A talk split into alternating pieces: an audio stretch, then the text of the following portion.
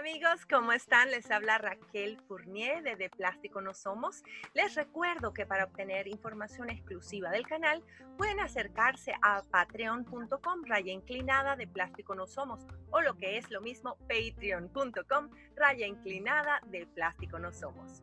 Además, podrán obtener más información detallada de cómo contactarnos a través de nuestras ah, diferentes plataformas y nuestro correo electrónico que nos eh, aseguraremos de colocar en las, ah, las cajitas de información de tanto YouTube como de Facebook. Bueno, hoy les quiero hablar un poquito, antes de entrar en materia, de nuestro invitado. Nuestro invitado de hoy nos visita por segunda vez. Eh, él es un médico venezolano, él se ha especializado en la, parte de eh, ginecología y obstetricia. Ha hecho un posgrado, ha hecho muchos estudios y muchas especializaciones en relación a su carrera. Él comienza desde muy joven a pensar en que eso era lo que él quería hacer a, la hora, bueno, de terminar su, su, bachillerato, como se dice en Venezuela, o secundaria, de donde él es nativo. Él es nativo de la ciudad de Valencia, en Venezuela. Y entre las actividades que desarrolló, y él nos podrá hablar un poquito más de ello, fueron ah, las actividades deportivas, fue la natación, la cual comenzó a la temprana edad de 8 años en el uh, Misael Delgado, un complejo deportivo de la ciudad, en el equipo, uno de los equipos en los que estuvo fue el equipo de natación de los acuáticos.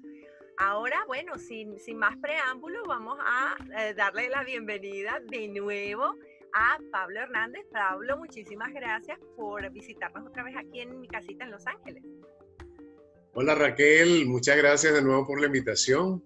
Este, mucho gusto estar aquí contigo y con tu audiencia y felicitaciones por tu programa, qué bonito es. Gracias. Este, bueno, amor, aquí estamos. Gracias, gracias. Bueno, háblanos un poquito de, de esa parte de, de, tus inicios, cuando comienzas con, con, la parte deportiva. Eso siempre es algo que es un buen inicio para, para cualquier joven o para cualquier niño. Bueno, cuando yo estaba, cuando yo estaba en, la, en, el área deportiva, bueno, o sea, simplemente era la natación. Yo realmente siempre fui nadador, como desde los ocho años hasta bien entrada la, la, adultez, pues cuando estaba estudiando medicina. En un principio estuve, bueno, siempre estuve en, un mismo club, siempre estuve en los acuáticos de Carabobo, este, hasta que llegué ya a la edad adulta y ya me salí de los acuáticos, pero era, era simplemente porque ya, ya, había pasado la edad de la natación juvenil. Y bueno, o sea, ya luego entonces estuve en el club este, Master Valencia y en el club Deporte y Salud, este, Deporte y Salud, pero de allá de Valencia, también que este, funcionaban en diferentes horarios en la piscina, las piscinas de, Polideportivo Misael Delgado, allá en Valencia. ¿Y, qué te deja a ti el, haber practicado un deporte por tantos años? Bueno, los beneficios son muchos, Raquel, o sea, desde beneficios físicos, o sea, porque el cuerpo tiene memoria muscular, hasta, hasta bueno, beneficios este, también de trabajo y todo, porque realmente el, deporte te deja mucha disciplina, sobre todo los deportes en equipo y practicados de una manera este, correcta, ¿no? Sí. No era un deporte que nosotros hacíamos este, de manera básica, sino que era un deporte bien estructurado, o sea, donde nosotros representamos al, no solamente a nuestro club, sino muchas veces al Estado Carabobo, muchas veces al país también en competencias internacionales. Este, y bueno, o sea, y también, bueno, o sea, eso por supuesto requería mucho, mucha disciplina. Nosotros entrenamos en dos horarios, entrenamos a las 5 de la mañana hasta las 7, luego íbamos al colegio y luego entonces como desde las 2 de la tarde hasta las 5 de la tarde, 6 de la tarde, dependiendo del, del horario. Además los fines de semana o el sábado el domingo o, y el sábado y el domingo dependiendo si estábamos preparándonos para una competencia especial o algo así. Claro, sí recuerdo, y como tú dices, bueno, es esa, el aprender a organizarse y al aprender a ser responsable con una actividad, que eso es tan importante para la juventud. Bueno, luego eh, llega un punto que entre los estudios y la natación, bueno, ya, ya se te complicaba y comienzas con la carrera de medicina y me contaste anteriormente que eso era algo que tú querías hacer de toda la vida. Sí, realmente el médico el médico se, se, va formando en el camino, pero para poder hacer, para poder llegar a tomar la decisión de estudiar medicina, tienes que tener vocación de servicio. Este, si no tienes vocación de servicio y lo que estás es pensando en, en medicina para ser cirujano plástico y ganar dinero, este, realmente yo creo que te equivocas de carrera, deberías hacer otra cosa. Sí, sí, este, Y no, o sea, pero, pero básicamente o la medicina es una carrera muy exigente, la práctica también lo es, este, pero, pero bueno, o sea, uno poco a poco uno le agarra el ritmo al, al proceso de trabajo con aprendizaje. El aprendizaje nunca termina, o sea, todos los días tú tienes que estar leyendo artículos, tienes que estar actualizándote, asistiendo a congresos, asistiendo, este, bueno, ahorita todos los días hay, hay, hay charlas virtuales, por lo menos en la, en la Sociedad de Obstetricia y Ginecología, que es donde yo pertenezco. Sí.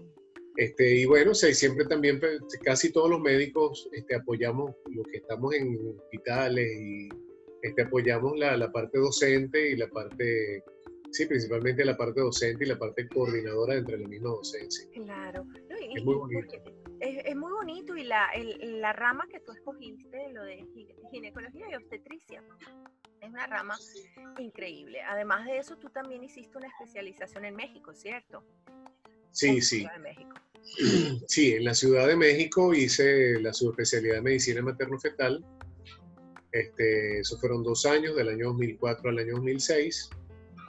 Y luego termino este, viniéndome para acá, para Venezuela Venezuela llegué directo a Valencia, al, al, Hospital Central de Valencia, y estuve como cinco meses más o menos, y luego me vine para La Victoria al, a, este, tener práctica privada aquí en el estado de Aragua. Este, estoy aquí desde el año 2006, precisamente, hasta, hasta el sol de hoy. Desde el 2008 soy docente de la Universidad de Carabobo. Este, y también acabas de terminar un doctorado en ciencias médicas, ¿verdad? Sí, exacto dentro de lo que es la carrera docente, este, uno debe llenar, llevar cierta, a ciertos rangos, ¿no? Los rangos es que eventualmente tienes que hacer estudios, bien sea de maestrías o doctorado. Eso es parte de lo que uno tiene que hacer para el ascenso dentro de la universidad. Y también, bueno, o sea, el doctorado es este, un estudio especial en investigación. Normalmente, normalmente en otros en países anglosajones lo llaman PhD. En países de habla hispana es, este es el mismo nivel académico, doctorado, o sea, no se llama doctor, doctor, en filosofía, en ciencias médicas. Ahí lo que uno hace es que simplemente a la parte de investigación que uno aprende en las carreras, este, le agregas la parte filosófica de la investigación, que es bien bonita, bien, bien bonita. Ah, qué interesante. Mira, y yo sé, mucha gente eh, de repente no sabe en detalle de qué se trata eh, tu especialización. Tu, uh, tu especialización eh, en materno-fetal, que era ah, llamada antes, tengo entendido, perinatología. ¿Nos puedes explicar un poquito sobre ello? Porque nos vamos a extender en el programa de hoy un poquito en eso, para que nuestros oyentes entiendan ese segmento de la ginecología. bueno, cuando yo empecé el posgrado, la subespecialización allá en México, yo pensé que yo iba a hacer lo que yo aquí en Venezuela conocía como perinatólogo. O sea, porque aquí en Venezuela se conocía como perinatología la subespecialidad. Este, y para mí un perinatólogo era una, un obstetra que hacía ecografía este, de mayor nivel. Eso era lo que yo pensaba. Este, cuando yo me fui para allá, ¿cuál es la sorpresa? que el primer mes me mandan a la consulta de neurología, neurología de madres, y viendo puros pacientes con problemas neurológicos, o sea, epiléptica, Guillain-Barré, o sea, este, migraña, este, para tú de contar, o el montón de problemas maternos. Luego entonces roto a dermatología perinatal y empiezo yo a ver problemas de piel en embarazada. Luego infectología perinatal y yo todavía no había hecho ni siquiera el primer eco y yo tenía ya tres meses ahí en México. Luego entonces, endocrinología, que por cierto me da mucha risa porque eh, cuando llegué a endocrinología ya en el hospital donde estaba, en el Instituto Nacional de Perinatología, el, el endocrinólogo jefe del servicio, cuando me ve que estaba muy gordo, me agarró por la oreja y desde el quinto piso de ese hospital me llevó hasta el sótano, que, por las escaleras, este, para, y me sentó en el área de nutrición, pues, y la nutricionista me hicieron una dieta, pero todo el hospital muerto de la risa porque agarraron al venezolano por la oreja y se lo llevaron hasta allá. Entonces, bueno, o sea, eso me dio, eso me dio a mí una, una, una visión diferente de lo que era la, la perinatología. Realmente se llamaba, se llamaba a partir del año 2000 más o menos, se le empezó a llamar medicina materno-fetal, porque incluye la, la las enfermedades maternas, ¿ok? A lo que es la evaluación integral de una mujer, este, mujer embarazada. El subespecialista en medicina materno-fetal lo que se encarga es del embarazo de alto riesgo desde el punto de vista fetal y desde el punto de vista materno. Nosotros nos encargamos de todo lo que es el diagnóstico de enfermedades del feto, que son evaluables por ecografía, del tratamiento de algunas de las enfermedades fetales a través de terapia fetal, bien sea terapia por medicamentos o terapia por cirugía, este, y también este, el pronóstico de, algunas enfermedades fetales, o sea, si uno descubre una malformación, cuál es el pronóstico de ese niño, cómo va, si, es, si la malformación es compatible con la vida, no es compatible con la vida, la orientación a la madre, este, la orientación genética a la madre, este, o sea, apoyado por un genetista, por supuesto. Claro. Este, o sea, de manera de saber, o sea, si esto le va a repetir en otro embarazo, cosas así.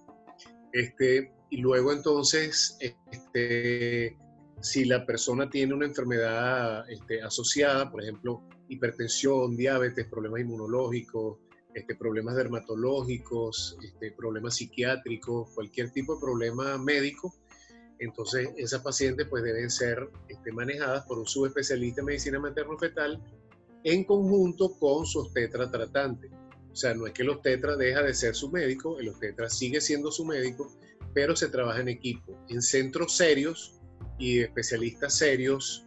Este, debe ver la, la, guía, o mejor, no la guía, o sea, el trabajo conjunto con un subespecialista en medicina materno-fetal.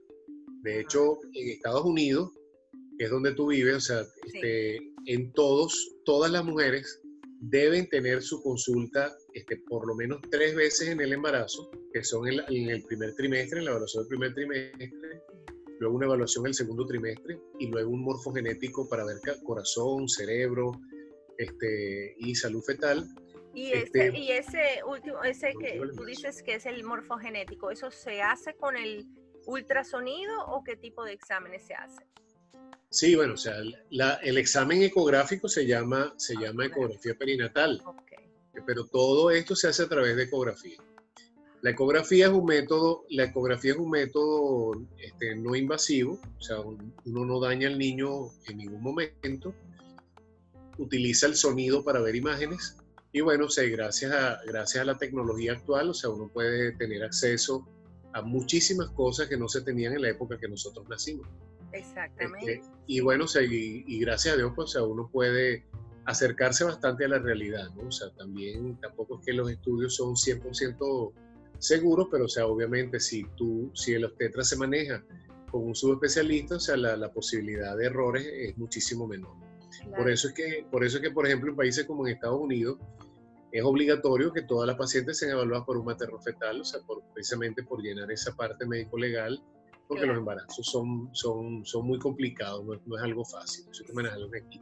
de, hecho, eh, eh, antes estuvimos hablando detrás de las cámaras eh, sobre pues, los embarazos de mi mamá, que fueron súper complicados ambos, con, con, grandes dificultades a la hora de dar a luz y todo eso, y, precisamente pues no había forma de, de, poder detectar ningún problema en la época que, que eso ah, sucedió, ¿no? Porque nacimos en Venezuela y, me comentaste que en ah, Caracas en ese momento parece no tenía la misma tecnología que estaba eh, existente, que era existente en Valencia.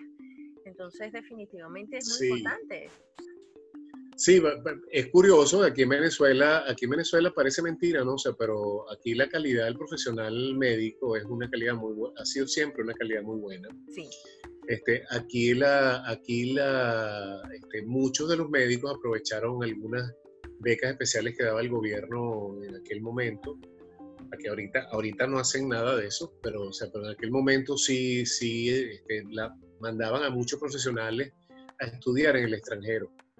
Los primeros perinatólogos, precisamente, que llegaron aquí a Venezuela, dentro de los primeros perinatólogos estuvo el doctor Inaudi Bolívar, que fue el padre de la perinatología en Venezuela.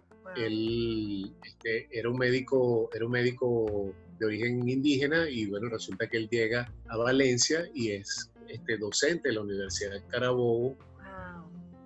Ahí él forma a una generación excelente de perinatólogos, dentro de los cuales está el doctor Alberto Soso Lavarría, que todavía está trabajando y es un maestro a todos, de todos nosotros. Él no me dio a mí personalmente clases en posgrados, pero sí yo hice algunos cursos con él y excelentes. Este, y también este, otros, otros colegas, o sea, este, la doctora Yelsi Yuni, y todos estaban en Valencia. De Caracas, en aquel momento, aunque la maternidad Concepción Palacios era, una, era la, la, madre de la, de, la, de, la, de la maternidad en toda Venezuela, realmente no contaba con perinatólogo.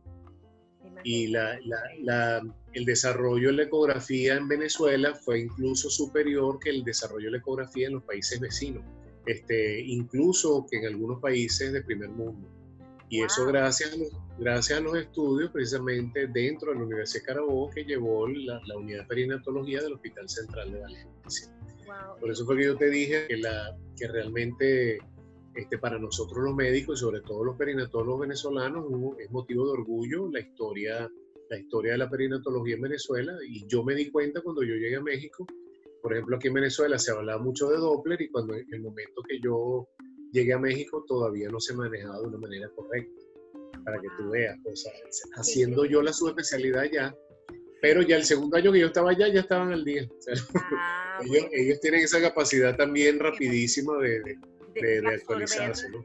Claro. Sí, sí, sí. Y ahí llegó un doctor allá. Ajá, sí, sí. Sí, llegó el doctor Edgar Hernández Andrade, precisamente allá a la, al hospital mío, o sea, y, y, bueno, se puso, los, puso en los papeles a todos los, a todos los subespecialistas mexicanos. Oh, mira. Que tampoco era que estaban mal, ¿no? O sea, obviamente, o sea, la calidad del residente mexicano es una calidad increíble, o sea, de un nivelazo, o sea, de primer mundo, pues, o sea, espectacular.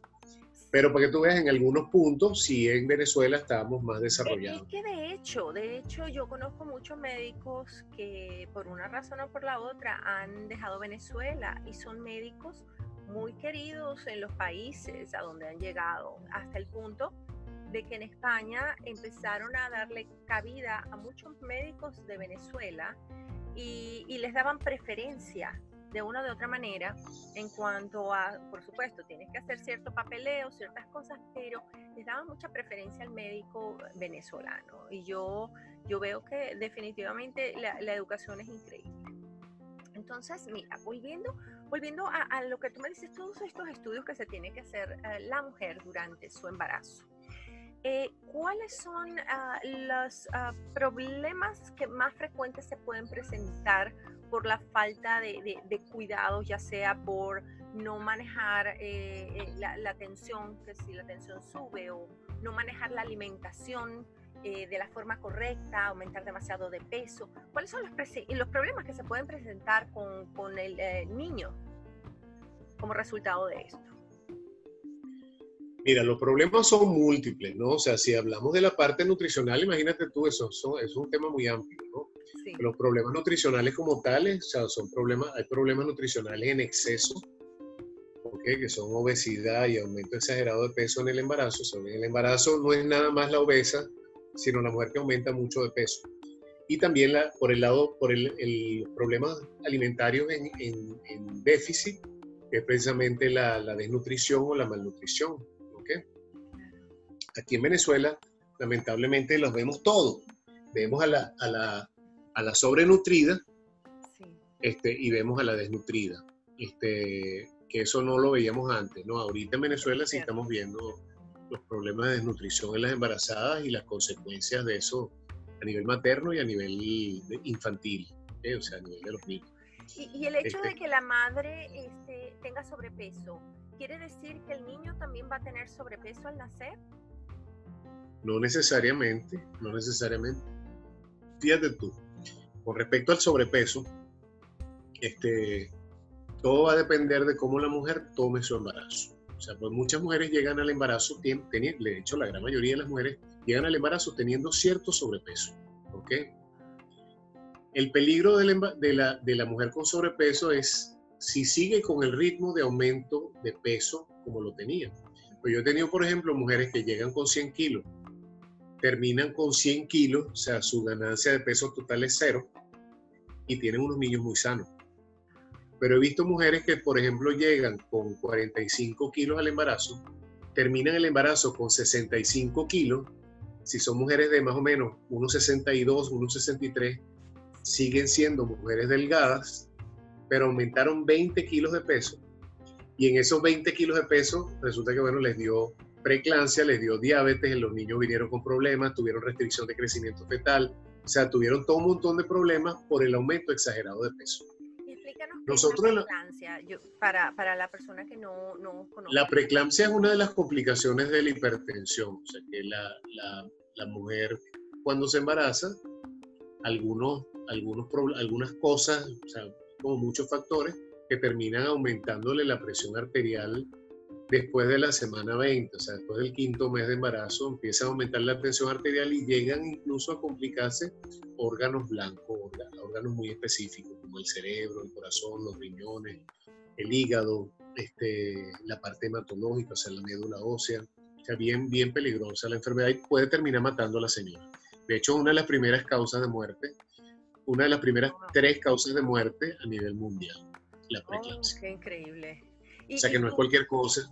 Por eso, y tú, escribí, tú tienes una tesis, tú hiciste tu tesis eh, y en tu tesis hablas en parte de, todas estas cosas, ¿no? De cómo puede afectar ciertos elementos a la madre y al niño. Sí, bueno. La tesis doctoral, o sea, yo soy hijo académico de la Universidad de Carabobo y dentro de, la, de, la, de esa relación de paternidad con la, con la, con la Universidad de Carabobo, yo hice el doctorado en ciencias médicas con el programa doctoral en Ciencias Médicas de la Universidad de Carabobo y egresé en el diciembre del año pasado. Este, estuvimos durante cuatro años y medio haciendo diferentes investigaciones este, que estaban asociadas a mi tesis doctoral. La tesis doctoral mía tenía, tiene como título Cambios cerebrales fetales asociados a aumentos exagerados de peso. O sea, así se llamaba el título de la tesis. Este, pero claro, normalmente la, una, una, tesis que doctoral tiene varias investigaciones satélites que conforman el cuerpo de, de las investigaciones como antecedentes de la misma, de la misma investigación que tú estás haciendo. nosotros, claro, cuando yo estaba viendo la, la parte de, la, de algunas mediciones a nivel del cerebro del feto, resulta que vi que hacían falta tablas venezolanas, tablas latinoamericanas de esas estructuras, pues de repente la cabeza del, del, chino, de la, mejor dicho, del asiático, puede ser que tenga algunas medidas un poco diferentes que el latino. Oh, wow. Entonces, esas diferencias había que hacerlas y nosotros hicimos algunas este, investigaciones con respecto a las mediciones de algunas estructuras cerebrales este, y, gracias a eso se está, por ahí se está guiando gran parte de Latinoamérica. Este, es increíble. Justo cuando estábamos haciendo eso, vino la epidemia de Zika, este, vino la epidemia de Zika y resulta que el virus de Zika dañaba la, el, cerebro del feto y entonces se utilizaron esas tablas para precisamente el estudio de, la, de, la, de, de, las mediciones de, esas estructuras en los niños afectados con Zika. Este, también, este, bueno, nosotros, desde el punto de vista nutricional, estudiamos cómo era la nutrición de la embarazada venezolana, estudiamos los problemas desde el punto de vista del perímetro cefálico del recién nacido de las mujeres que aumentaban mucho de peso, de problemas a largo plazo como el autismo con respecto al aumento exagerado de peso, el aumento exagerado de peso con, con enfermedades maternas. Y ese punto está muy interesante y disculpa que te interrumpa, porque cada vez más, no sé si es porque ahora los pueden diagnosticar o porque hay más casos, tú me puedes corregir, pero acá se ven muchos casos de autismo, muchísimos. Sí, sí, o sea, obviamente, obviamente el autismo es, una enfermedad multifactorial. anteriormente, les, o sea, eran niños que pasaban así como niños más lentos, o sea, de, este, niveles leves de autismo, los veían, los veían como niños que simplemente eran más lentos, con déficit de, aprendizaje, dificultad de aprendizaje. Hoy en día los neurólogos y los pediatras pues, se pueden calificarlos un poquito mejor. El origen de eso es multifactorial, o sea, no es que es el aumento exagerado de peso y la causa del autismo pero este, sí dentro de, dentro de los varios factores, uno de los factores es precisamente los problemas nutricionales de la mujer cuando se y si eso es así, entonces este, el control prenatal es una cuestión demasiado importante. Ahora, mi tesis, ¿por qué yo lo, por qué la enfoco con, con respecto al autismo? No es que la enfoco con respecto al autismo, sino que es que las estructuras que yo estudié eran precisamente, estaban eh, relacionadas con la, con la con unas partes del cerebro que precisamente tenían que ver con la conexión del individuo con el medio ambiente, o sea, de la, de la, de la interacción del individuo con el medio ambiente, que es precisamente una de las cosas que tiene el autista, que es precisamente que le cuesta interactuar con, con el medio ambiente de una manera correcta. Y entonces, este, entonces, bueno, resulta que los núcleos del cerebro que se afectan son precisamente los núcleos que están en la zona que se afectan, que se afectan en la vida fetal. Y si eso es así, simplemente se corre, o sea, o sea si por ejemplo yo puedo este, evitar que, que, un niño que ya tiene los, los factores, ¿cómo se llama? Los factores genéticos, los factores ambientales, este, que resulta que el, el, gatillo que hace que ese niño termine siendo autista era la nutrición y yo lo puedo evitar haciendo un buen control nutricional en el, en el control prenatal, oye, valió la pena mi tesis. Con un solo niño que se salve ya valió la pena mi tesis. Claro. Este, este, pero, pero obviamente, o sea, esto por supuesto genera muchísimos más estudios pues, que tienen que verse. O sea, las estructuras que yo vi fueron estructuras que tenían líquido cefalorraquídeo, o sea, unas estructuras en el cerebro muy específicas que se llaman atrio ventricular cerebral, cisterna magna, este, una estructura cerebral, son cuatro estructuras que yo estudié lo que yo vi fue que hubo cambios. La mujer que aumentaba mucho de peso, hubo cambios muy sutiles, muy leves. Por eso estos niños cuando nacen se ven de lo más normal, sin problema. Claro. Pero, pero al tiempo que se ven las consecuencias. Exactamente, eso iba a decir, probablemente eso es una cosa que mientras el niño va desarrollándose va, va se van a notar los cambios, se va a notar que hay algo que... Sí, claro, decirle a una mujer que está embarazada que tiene bastante hambre, o sea, la mujer embarazada, desde el punto de vista de, su naturaleza, es que, tiene, que, le, que coma, y precisamente tiene los antojos, que los antojos son forma de manipular a la familia, con el, perdón de la, con el perdón de la, de la, de la embarazada. No, este, no. Pero es así. Pero es así. Mamá, ella cuenta que ya a ella le tenían que ir a buscar jugo de naranja donde fuera y que fuera recién hecho, porque y lo hacían. Viste, por eso es que tú eres tan dulcita. a lo mejor, ¿verdad? De repente, sí. Bueno, resulta, pero eso no pasó con tu hermano, seguro que con tu hermano fue jugo de limón. Ay, no, no, no. ¿Verdad? Que, que no me acuerdo qué decía mi mamá, eh, no, pero sí recuerdo lo del jugo de naranja porque me daba muchísima risa pero, pero no, con mi hermano no sé, de verdad, no. Bueno, ah, eso fue seguro jugo de limón, jugo de mamón, algo así. ay, ay, ay, yo soy muy amigo del hermano. Yo soy muy amigo del hermano de Raquel. Eso iba a decir, eso iba a decir. Hay mucha confianza porque eh, resulta que Jean-Pierre, mi hermano, y a Pablo estuvieron en el mismo equipo de natación por una cantidad de años, representaron a Valencia en muchas competencias, tanto nacionales como estatales. Entonces hay confianza para que sepan. si no, no lo dejo. Si no, no lo dejo decir nada. Este, bueno, resulta que, resulta que, claro, o sea, o sea, luchar contra esos cambios, eh, contra esos cambios sociales, ¿no? O sea, o sea, porque tú, si por ejemplo una mujer sale embarazada y resulta que tiene a la mamá que aumentó un montón de peso, al, al esposo que quiere traerle la, el pan dulce, y que quiere traerle este, bastantes cosas sabrosas. Además, ella quiere comer hamburguesas, perros calientes, o sea, pizza, este, quiere comer comida árabe, comida china, comida japonesa, comida tailandesa, porque se antoja de todo, porque si no el muchacho le va a salir con cara de chupeta. Entonces, claro, o sea, es luchar contra... En Colombia, porque nos ven en Colombia, lo que es chupeta es, eh, son los bombones. En Colombia les dicen así. nada más para que nuestra gente de Colombia sepa. Entonces, chupetas son decir, caramelitos que están con un palito, o sea. de azúcar. de azúcar dulce. Este, bueno, en la, bueno, hacer el cambio, el cambio sobre todo incluso en los mismos tetras, ¿no? O sea, porque por ejemplo, si una, si una doctora tiene su experiencia en su embarazo y en su embarazo ella aumentó 30 kilos, ella va a ver que de repente este, a los pacientes ella va a ser muy permisiva y si además no hacen ejercicio, cosa que está ocurriendo bastante, o sea que lamentablemente los médicos no, no tienen, no dan ese ejemplo de hacer ejercicio, entonces pues, pues, pues muchísimo peor disculpa que te interrumpa de nuevo, pero es que con la situación también de la pandemia es un poquito complicado. La gente no, a lo mejor en su casa pueden tratar, pero sí, sí, yo esa parte entiendo, es, no es fácil. Sí, sí. Entonces, claro, estar embarazada, estar embarazada, o sea, ir en contra de esas, de esas costumbres sociales nutricionales en la embarazada es fuerte, pues. pero ahí es donde el médico tiene que ser insistente con estudios correctos, o sea, con, con, con evidencia real médica y no con la creencia este, que ha venido por generaciones. O sea, porque lamentablemente, o sea, hoy en día tenemos una gran cantidad de autistas en pacientes donde tienen un alto índice de obesidad, como por ejemplo Estados Unidos, México. Este, que la, la, epidemia de obesidad es una epidemia muy grande, la epidemia de diabetes es una epidemia gigantísima, o sea, porque hay, porque hay muchísima gente con muchísimo sobrepeso, porque hay mucho trastorno nutricional.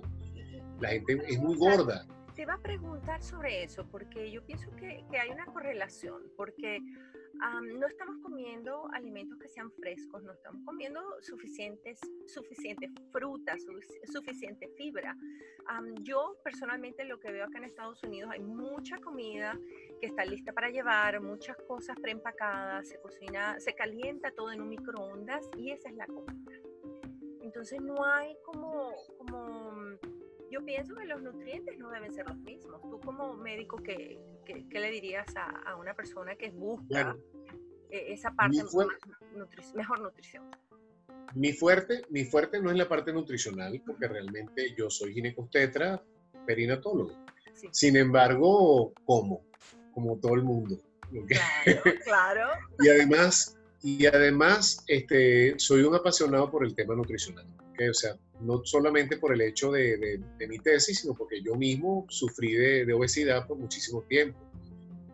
Este, yo me hice un bypass gástrico, es una, operación bariátrica. Este, en esa operación bariátrica bajé 60 kilos. Luego empecé a hacer pesas. Empecé a hacer pesas y hoy en día, este, hoy desde hace 12 años ya, estoy haciendo pesas todos los días Ok, incluso ahorita en la pandemia en mi casa, pues yo también estoy haciendo lo que puedo. En un, en un principio en un gimnasio, pero o sea, obviamente eso no es lo, lo, lo, o sea, no es, no es, que yo le voy a recomendar a la gente que se meta en un gimnasio, simplemente uno tiene que ponerse a hacer ejercicio. Claro. Eso yo lo complemento, personalmente yo complemento todo esto con lo que es el ayuno intermitente, que el ayuno intermitente es todo una, una corriente nutricional diferente a lo que normalmente estamos acostumbrados. O sea, la gente está acostumbrada al desayuno, almuerzo y cena. En, la, en el ayuno intermitente uno deja alguna comida este, y, y, bueno, o sea, por supuesto, eso ya tengo casi un año y medio haciéndolo. O sea, desde que estoy haciéndolo hace un año y medio, pues me siento muchísimo mejor. Sí. Este, y a pesar de tener 50 años, conchale, mire, de ser un gordo de 142 kilos a que se me noten los cuadritos, aunque tenga el ombligo, aunque tenga el ombligo arrugado, pero no importa. pero bueno, la, idea, la idea es, la idea es que, que uno te, la idea es que uno tiene que, que, estar sano, ¿me entiendes? O sea, que uno tiene que alimentarse sano. En los países de primer mundo, uno de los problemas más grandes que tienen es precisamente este, la calidad de la alimentación. O sea, no es, no es que le falte la alimentación, no le falta, pero sí la calidad es una calidad transgénica, una calidad también este, llena de, sustancias, hormonas, productos de, granjas que son, que son granjas que, que tienen, que producen, que también les, inyectan muchos químicos a, los pollos, a, las carnes, para que sean blandas las carnes, para que sean más consumibles. La gente se acostumbra a ese tipo de comida. Aquí en Venezuela este, la carne es un poquito más dura, poquito, no mucho más dura que lo que puede ser en Estados Unidos. no es porque no es porque aquí las vacas se alimenten diferente, no, es que, es que aquí no le dan todas las cosas que le dan allá. Claro. Este, y o sea, aunque a uno le parezca un poquito más dura la carne, realmente uno está comiendo más orgánico. Mira, pero incluso, incluso hace una semana de un documental eh, sobre el tiempo en que hacen que un pollo crezca para después el consumo humano. Y compran ahí estas compañías que venden eh, los pollitos en cajas enormes y van todos los pollitos. Resulta que esos pollitos ya han sido, tienen un trabajo genético, ya han sido trabajados genéticamente, que cuando crecen, y los vi, lo vi en ese documental, yo no lo podía creer. Aparte de todos los productos que les inyectan, las hormonas para que crezcan, para que hagan no sé qué, em, los pollitos crecen y las patitas son muy débiles, no pueden ellos mantenerse y correr, mantenerse en pie. Uno cuando veía una gallinita en otro país, uno las veía correr y eran bien rápidas. No, las tienen como en un corral, en un galpón, mejor dicho, y eso no pueden, se, se, tiran al piso y a los tres meses están listos para consumir. Sí, sí, bueno, es toda una industria que tiene su, que tiene su, tiene sus cosas, tiene sus pros y sus contras, ¿no? O sea, gracias a esa industria también nos alimentan a todos, si no, no pudiéramos hacer. Pero, pero también en países industrializados, sobre todo, las granjas son, este, tienen sus problemas. O sea, eso uno tiene que asumirlo. O sea, pero claro, cuando tú quieres comer sano, sobre todo, por ejemplo, con, con el embarazo, o sea, mientras más sano tú comas, pues más, mejor calidad de, de, niño vas a traer al mundo. Claro. aquí yo formo, yo formo parte aquí de una gente que, que hace o sea, un consenso que se está haciendo a nivel nacional. Ya pronto se va a publicar a través de la Sociedad de, de, de Puericultura y Pediatría de Venezuela.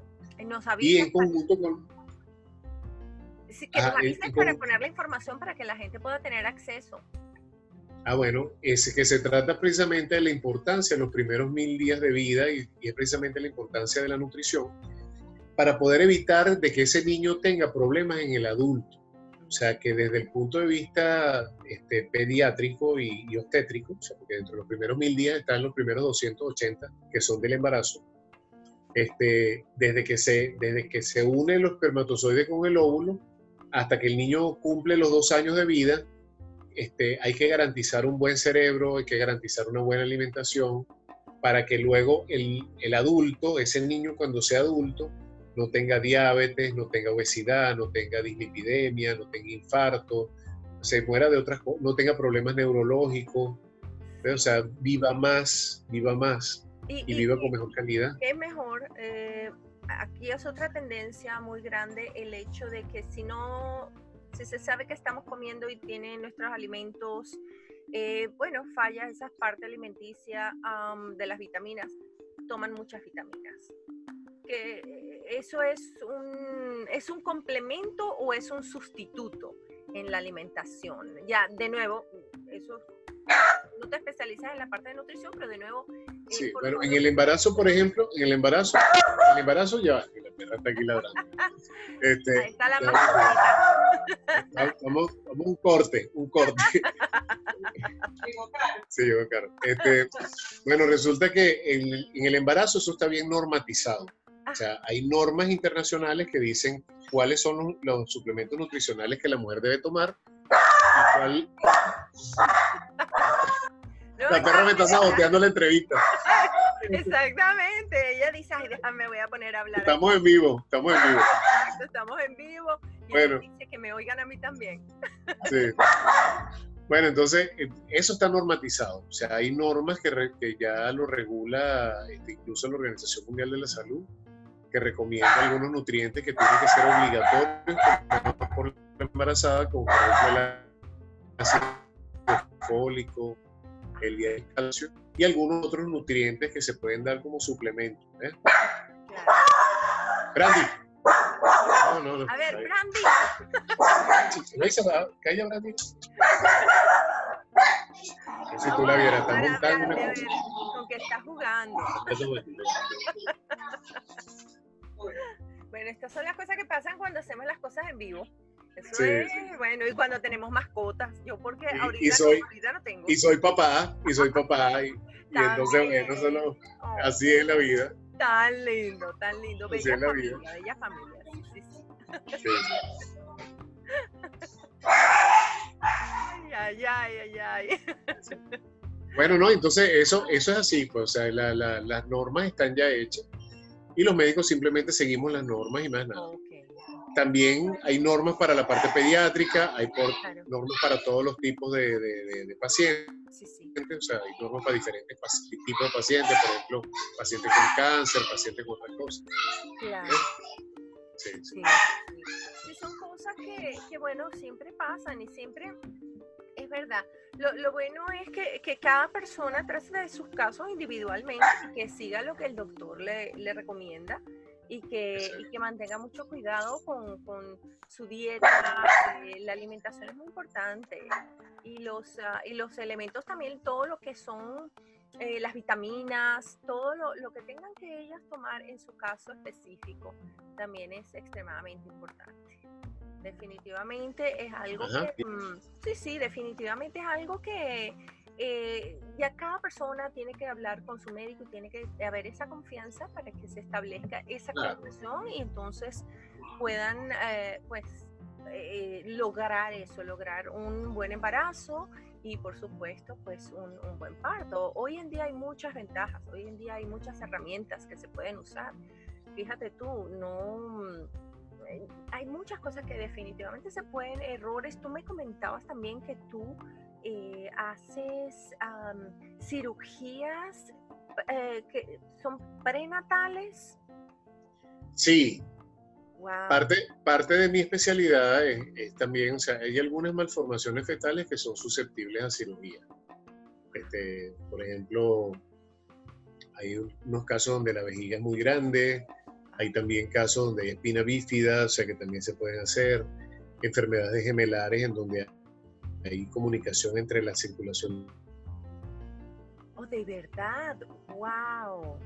De un feto y otro, este, este, mientras está embarazada. Pues. Eso se hace a través de un método que se llama fetoscopía. Fetoscopía, yo, si ustedes colocan fetoscopía o fetos, fetoscopy en, en la, en la en internet, pues van a ver varios videos de lo que es eso y se ve, es como un video cualquiera, o sea, y a través de ese video, pues se, se, se, se, opera, pues se opera. Qué interesante. Por ejemplo, se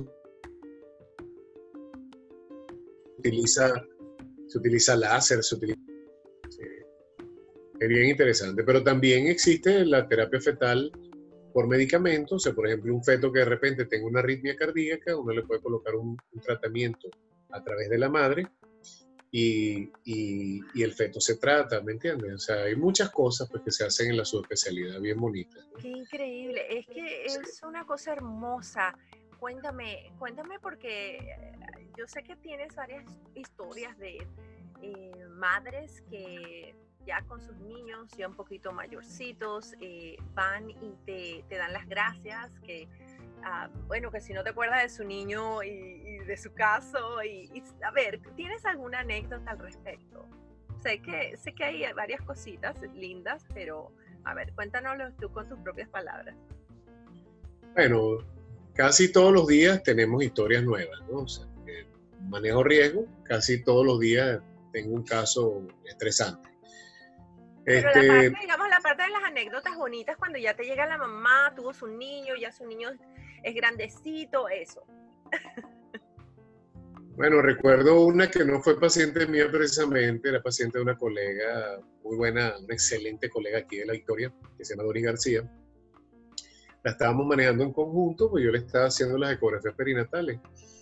Ella me la refiere porque tenía, la paciente estaba hospitalizada, recuerdo yo, este, porque ella tenía la tensión un poco alta y la doctora prefirió hospitalizarla porque le pareció que las tensiones estaban raras, ¿no? O sea, la, la, sistólica, o sea, la, tensión alta estaba muy alta y la, diastólica estaba muy baja. Oh, Entonces, ella le, le, pareció muy raro y la hospitalizó y la mandó con el cardiólogo. La cardiólogo la vio y le dijo que tenía una enfermedad X. Este, y la doctora no se quedó con eso y me la manda a mí. Entonces yo la veo y yo digo, bueno, o sea, la doctora le había dado un, diagnóstico muy cardiológico y poco de embarazo, ¿ves?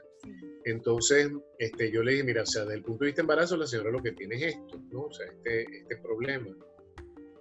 Y le estoy haciendo una, una, una, un estudio que se llama monitorización electrónica fetal y la señora se marea un poco, se marea.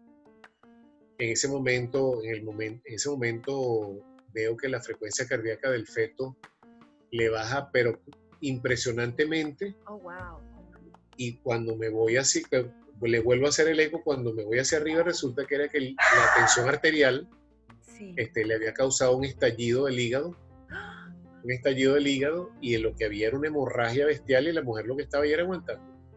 A mí me temblaban las piernas, llamo a la, a la doctora, le digo, vente ya, la estoy metiendo ya a quirófano porque esa señora se nos va a morir aquí.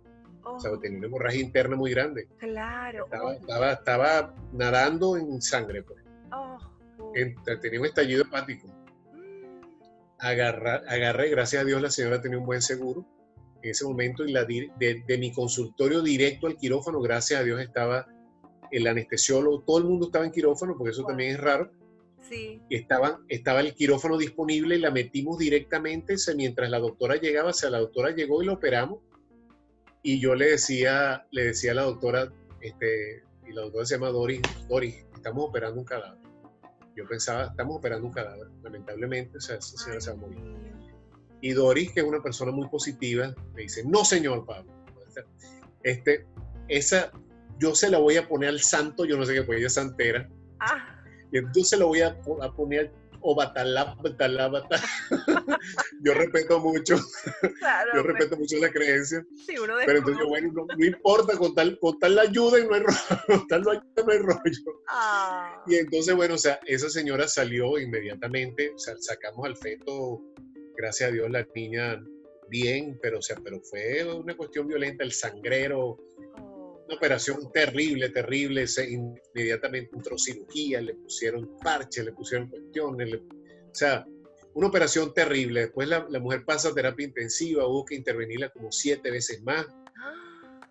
Y la mujer se salvó. Oh, Dios mío. La mujer se salvó y se salvó también la niña. o sea, que los, rezos de Dori, o Batalá, Batalá, pasa el tiempo, pasa el tiempo y un día estoy yo este, comprando comida en un centro comercial y me llega una señora, me llega una señora, me dice, doctor Pablo, ¿cómo está?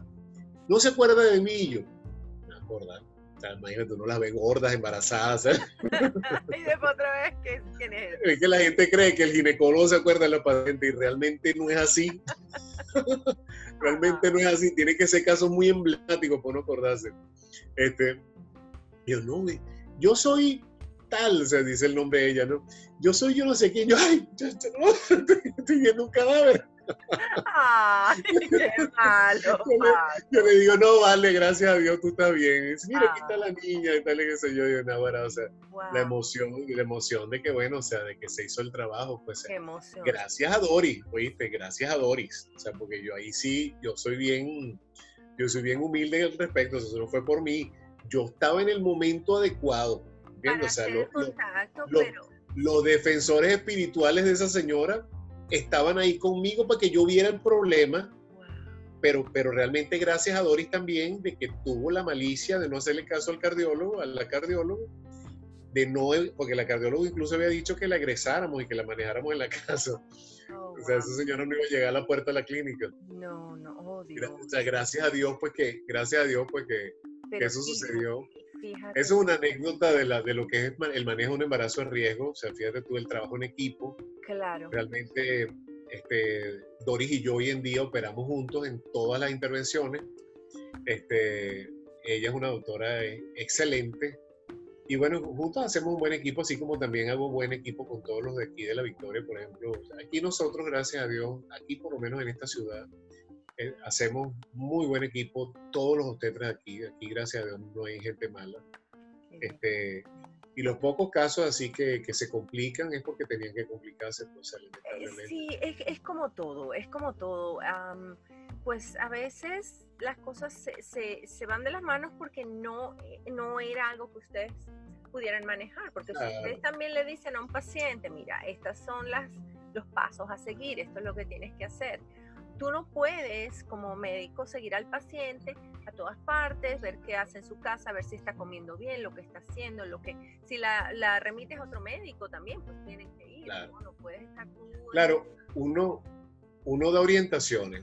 Tú sabes que, tú sabes que como, yo, como, yo vivo, como yo vivo en un pueblo también, o sea, en los pueblos tú sabes que todo el mundo se conoce, todo el mundo se ve en todas partes, o sea, todo, o sea por lo menos uno como médico va a un banco en la Victoria, sí. Aquí yo voy a un banco y no me dejan hacer cola, o sea, todo, o sea porque... Ay, mira, qué lindo. yo he tratado casi que la mitad del banco, así es la vida en, en los pueblos.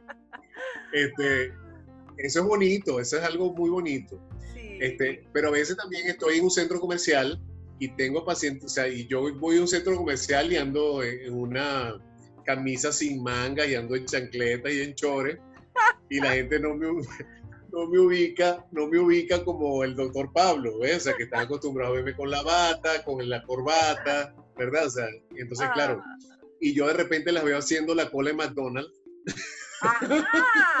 sin intención publicitaria y me les pego atrás y me les pego atrás y me les pego atrás y cuando, cuando piden el cuando piden la hamburguesa y cuando piden los helados yo justo lo que te mandó tu médico mira tu médico te mandó doctor yo estaba aquí con, yo estaba aquí con que no me viera el doctor y estaba atrás de mí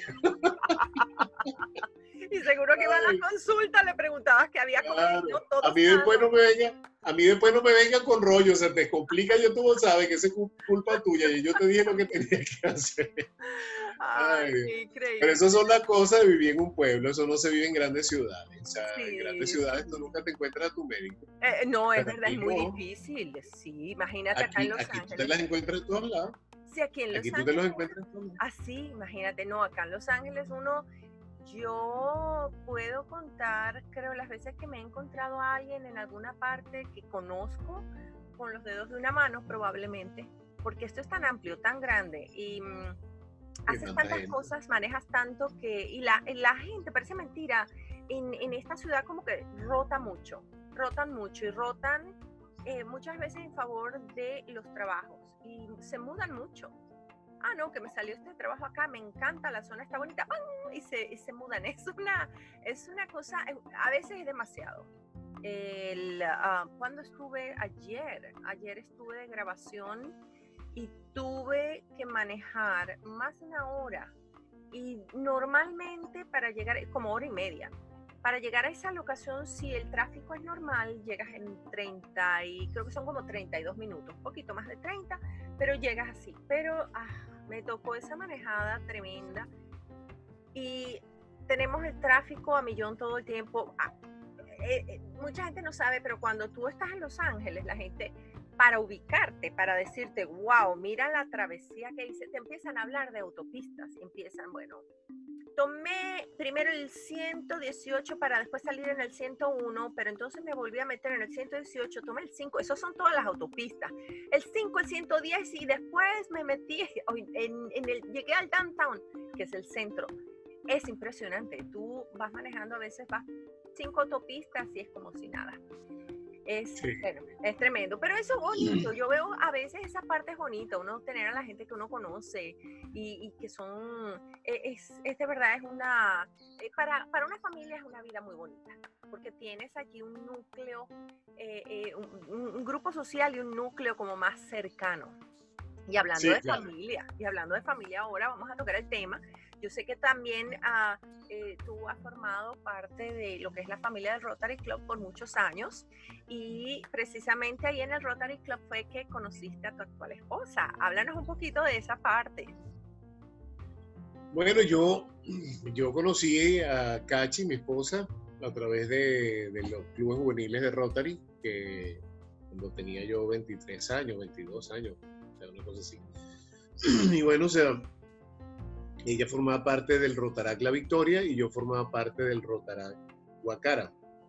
Ella llegó a ser secretaria del distrito 4370 mientras yo era secretario del distrito 4380.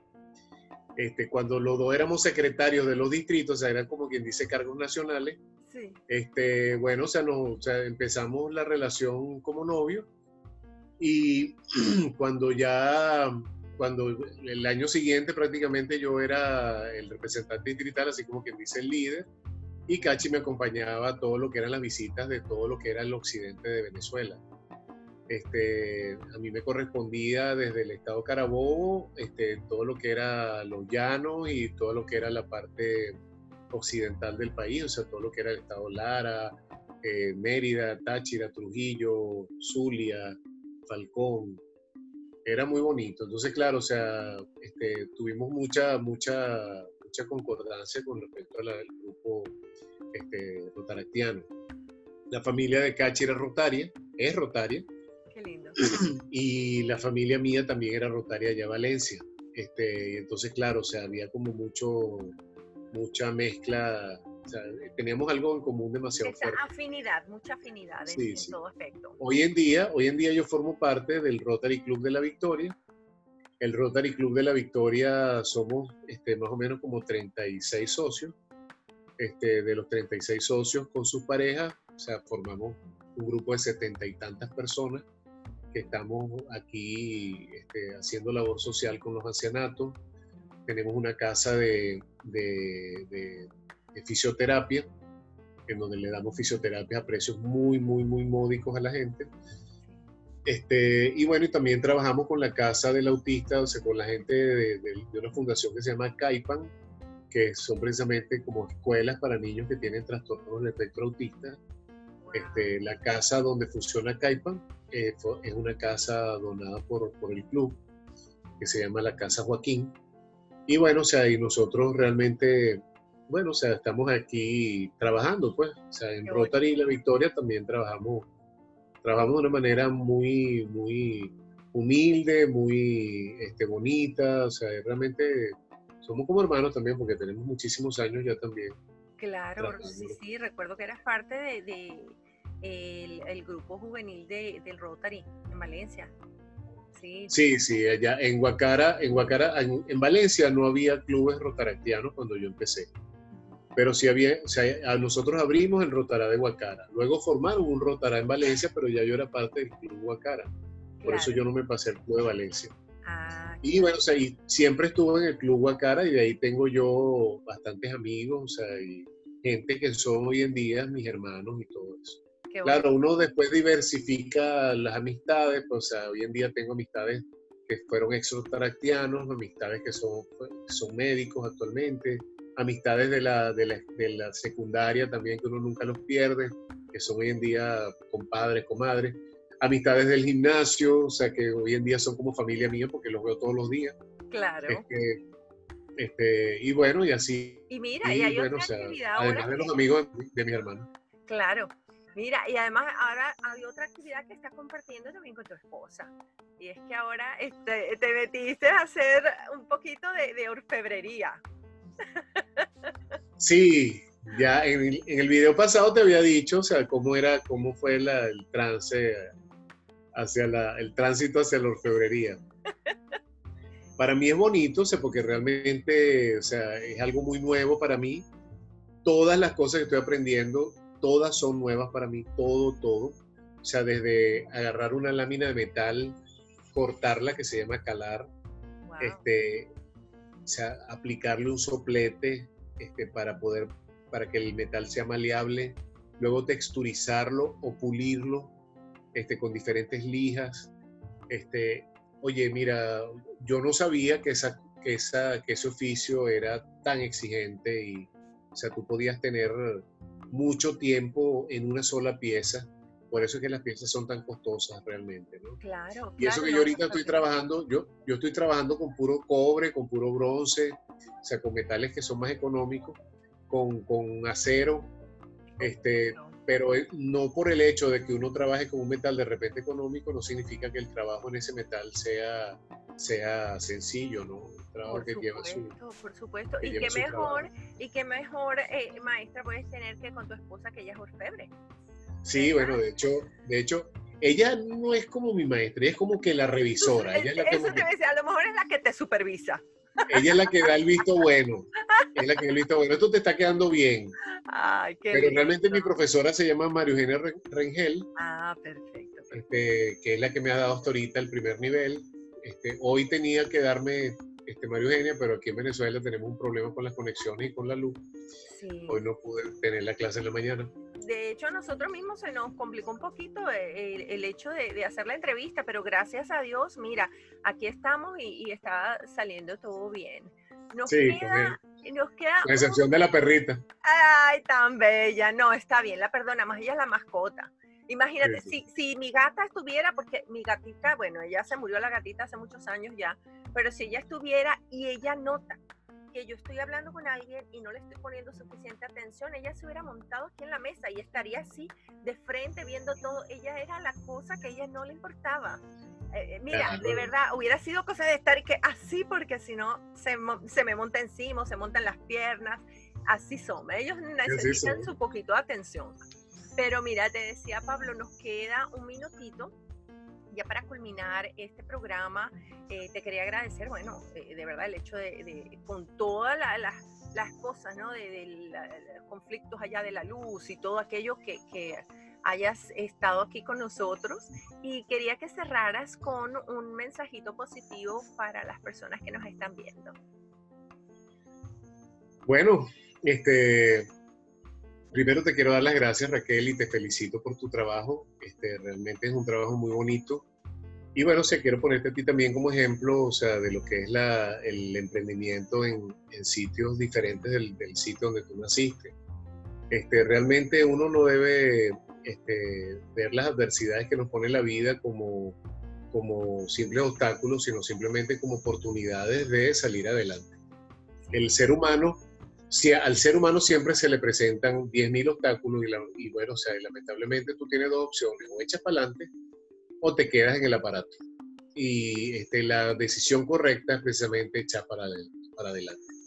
Este, la resiliencia. Bueno, simplemente, exactamente, o sea, adaptarte y continuar.